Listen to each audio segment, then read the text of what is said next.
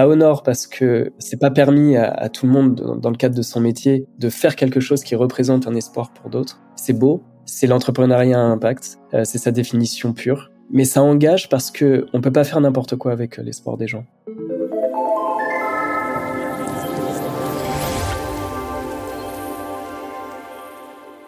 Bonjour à toutes et à tous, à vous qui êtes intéressés par les initiatives positives et à impact qui dessinent le monde d'aujourd'hui et de demain. Dans ce nouvel épisode de Jeunes Pousses, place au handicap qui concerne tout de même 10 à 15% de la population mondiale. Des personnes dont le quotidien s'améliore grâce à des formidables avancées technologiques dans le sillage de ce que l'on nomme la handitech. Pour en parler, j'accueille donc Maxime Loubar, cofondateur de Wise, qui a mis au point une paire de lunettes connectées qui permet aux personnes paralysées et emprisonnées dans leur corps de communiquer grâce à leurs yeux. C'est parti. Bonjour Maxime. Bonjour Thibault. Le handicap recouvre beaucoup de situations très diverses. Quelle en est ta définition? Celle de la loi du 11 février 2005 la loi du 11 février 2005, pour le coup, c'est une loi, euh, c'est une définition qui est légale et juridique. Donc, c'est plutôt une définition qui va venir encadrer l'action de l'État, qui met en œuvre euh, l'idée de solidarité collective pour un individu qui serait touché par un handicap, sachant que la définition faite du handicap euh, au gré de cette loi est, quand même très large. Elle essaye de ratisser de manière très large, de manière à être la plus inclusive possible. À la limite, il faut mieux ça plutôt que faire moins et laisser des personnes de côté. Donc c'est une définition presque froide et factuelle qui va juste euh, définir si on a un handicap d'une manière durable ou pérenne de certaines situations, que ça soit un handicap invisible ou un handicap visible, donc plutôt la motricité. Alors juste, handicap invisible, c'est 80% des handicaps euh, sur les 12 millions de personnes en France, donc c'est quand même une part assez importante. Mais voilà, ça va plutôt euh, identifier tous les handicaps qui vont être euh, intégrés dans, le cadre d'action de cette loi. Et comme je disais, c'est plutôt froid, là où moi, ma définition du, handicap ajoute une dimension un peu plus chaude et passionnelle. Le seule chose que je peux remarquer qui, qui n'est pas intégrée du coup, euh, enfin qui n'intègre pas une part de ma définition, c'est tout ce qui va être en dehors du, cadre légal, parce que le cadre légal vise à cela, à intégrer, à inclure. Or, je crois qu'il ne faut pas voir le handicap que comme une problématique, quelqu'un qui a quelque chose en moins. Pour moi, une personne en situation de handicap a aussi quelque chose en plus parce que naturellement, elle se doit de s'adapter à une contrainte malheureuse euh, issue du destin qui fait qu'elle va parfois développer quelque chose en plus. Et, ce quelque chose en plus, il y a pléthore d'exemples. Les personnes qui perdent l'un de leurs cinq sens et qui derrière vont voir l'un des quatre restants décuplés. Quand on regarde les JO paralympiques, je les trouve encore plus passionnants que les JO euh, normaux enfin, c'est des personnes qui ont des dons, ils font des choses que, que nous-mêmes on serait pas capable de faire. Pour moi, ils ont quelque chose en plus. Et donc, j'ai un peu de mal avec la définition euh, sous-jacente de cette loi qui ne voit que comme des personnes qui ont quelque chose en moins. Là où moi, il y a une diversité euh, très intéressante qui émane du handicap et qui apporte quelque chose en plus. Avec Wise, tu t'attaques au problème de communication des personnes paralysées avec une paire de lunettes, qui a été élue meilleure innovation par Vivatech en 2021. Peux-tu nous en dire un peu plus et en quoi le dispositif est révolutionnaire? Il est révolutionnaire déjà peut-être dans ce qu'il vise à faire. Euh, la communication, c'est à la base de tout lien social. Sans communication, une personne n'existe pas. Elle vit, mais elle n'existe pas. Pourquoi? Parce que l'humain est, un être social, il a besoin de communiquer, il a besoin d'être avec ses proches, il a besoin de s'investir dans, dans, des projets, qu'ils soient personnels, collectifs, familiaux, peu importe. Il a besoin d'exister. La communication, c'est le fondement de ça. C'est le fondement de tous les rapports sociaux. Et la manière dont on le fait, c'est qu'on a développé en co-conception, c'est-à-dire avec les principaux concernés, donc les patients, leurs proches, le personnel de santé, les structures médicales, les associations. En fait, le but, c'était que toutes les personnes qui sont de près ou de loin en contact avec le patient et qui, du coup, communiquent avec lui, doivent participer à l'élaboration de notre solution. Et c'est ce qui fait qu'on a une solution qui répond le mieux possible à tous les besoins, qu'ils soient du patient ou de, des personnes qui l'entourent cette solution-là, donc, euh, on a émané de cette co-conception une, une, paire de lunettes connectées avec des capteurs qui vont être capables de détecter tous les mouvements des yeux et des muscles autour des yeux.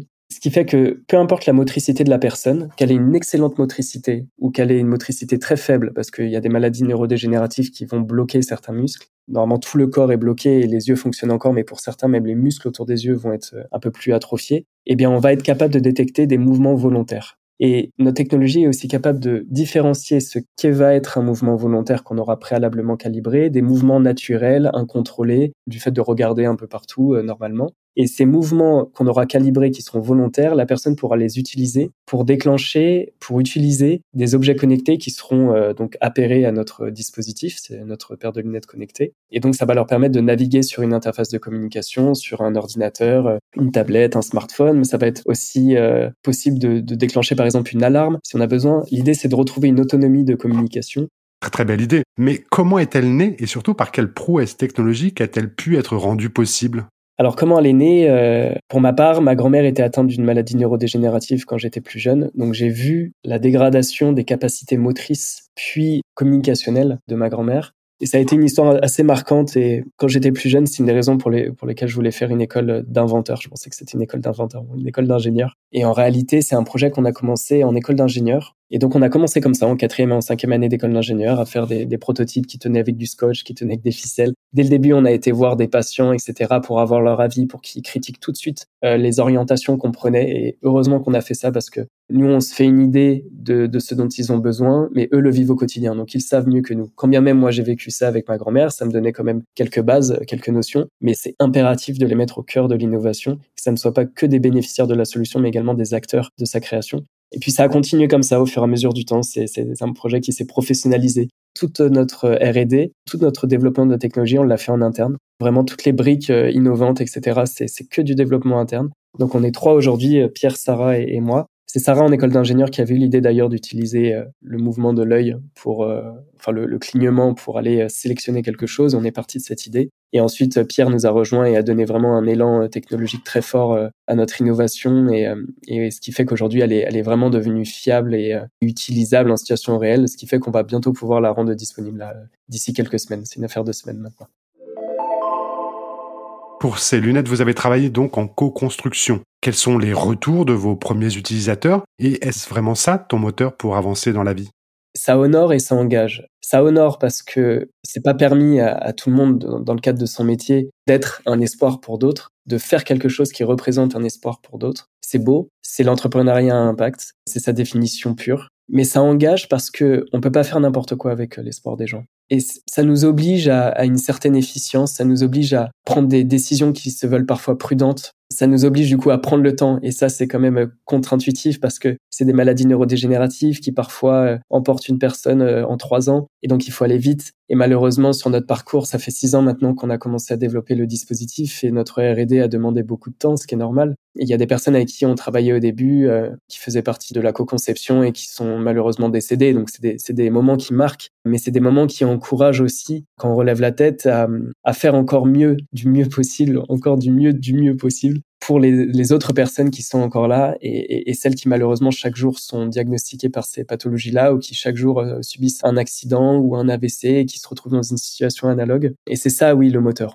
C'est un engagement personnel, c'est pas juste un engagement professionnel. Tu parlais de Handitech et de cet écosystème entrepreneurial en soutien des personnes atteintes d'un handicap. Tu es au conseil d'administration d'une association Handitech. Comment évolue le secteur et est-il suffisamment soutenu? C'est un écosystème qui fait ce qu'il peut avec ce qu'il a qui crée quand même beaucoup de, sensibilisation. Enfin, je pense que son action est, quand même significative, mais elle n'est pas assez puissante. En fait, seul, on peut pas euh, lutter seul dans ce combat-là. Alors, évidemment, il y a plein d'associations qui existent, même plus largement au niveau national, euh, sur le Téléthon. Euh, enfin, il y a plein de choses autour du handicap. Donc, c'est quand même un sujet sociétalement qui est pris à bras le corps. mais dans le milieu technologique, c'est un peu plus léger. C'est pas forcément le milieu le plus soutenu. On parle pas souvent de handitech. D'ailleurs, on parle souvent de la medtech parfois de la silver tech, donc euh, pour les, les personnes euh, âgées, euh, la technologie pour les personnes âgées. Mais Handitech, c'est un peu plus rare et ça se comprend parce que aujourd'hui, ce sont des lois économiques qui gèrent et qui modulent l'entrepreneuriat. Ces lois économiques, elles, elles ont des, des, un fonctionnement basé sur les tailles de marché. Si un marché est petit et de niche, généralement, il y a peu d'acteurs et les produits sont chers. Et ça, c'était quelque chose, enfin, c'est une difficulté à laquelle on fait face parce que depuis le début, notre volonté est de vendre, par exemple, un dispositif. Euh, on fait un dispositif inclusif, c'est pas pour le vendre à un prix qui lui est exclusif. Mais on le fait en grande difficulté parce que les soutiens euh, ne sont pas les mêmes.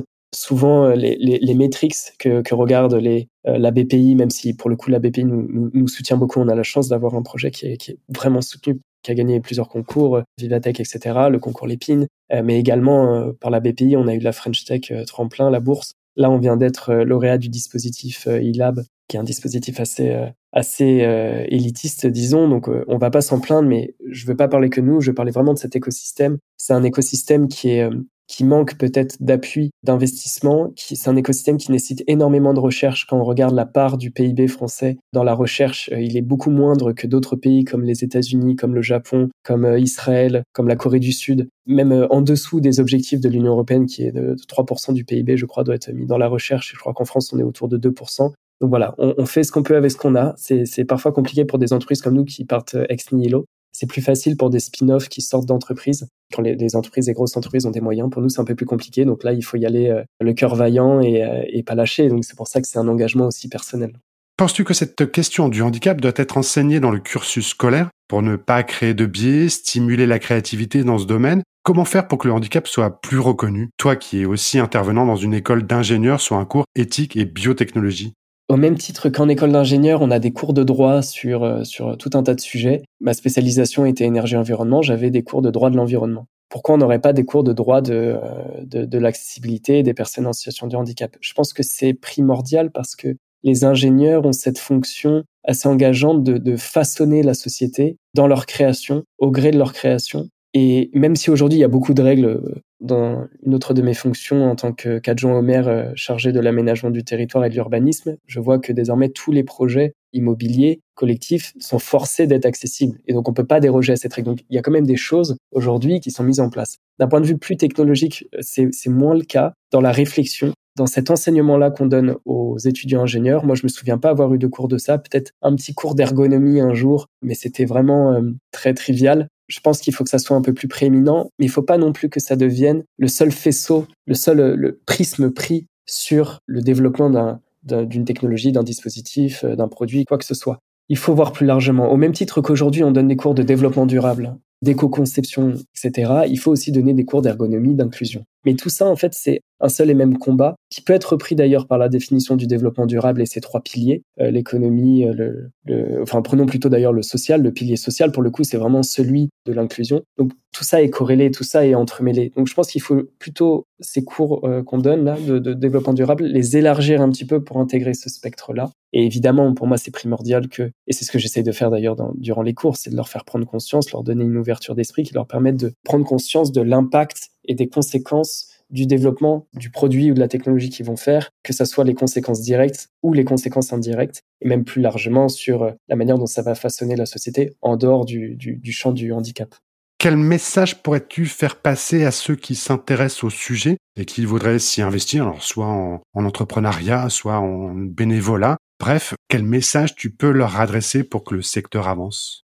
Le premier, c'est que pour moi, tous les projets technologiques forment des avancées nécessaires et importantes. Pourquoi? Parce que il faut pas voir la, technologie comme certaines innovations vont sortir du lot et vont tout changer. En réalité, quand on regarde euh, plus précisément, c'est vraiment une mosaïque d'innovations et chaque projet prend une peut-être le petit brin de, mosaïque est, plus gros que son voisin, mais chaque projet a sa place. Même les projets qui au final ne fonctionnent pas et s'arrêtent parce qu'ils servent d'exemple et de référentiel pour les autres projets qui vont suivre. Et ça permet en fait une meilleure créativité, ça permet d'éviter certaines erreurs, ça permet donc d'innover encore mieux. Donc je pense que tous les projets, enfin j'aime pas trop euh, mettre en avant euh, des projets plus que d'autres parce que souvent on parle, on va parler des projets les plus impressionnants. On va parler par exemple d'un exosquelette parce que c'est impressionnant, parce que c'est fou, parce que technologiquement c'est quand même un bijou. Mais en réalité, une personne en situation de handicap, j'ai plus souvent vu des personnes ayant besoin d'un simple bouton poussoir pour euh, faire office de souris sur un ordinateur qu'un exosquelette, quand bien même elles avaient des problématiques de mobilité.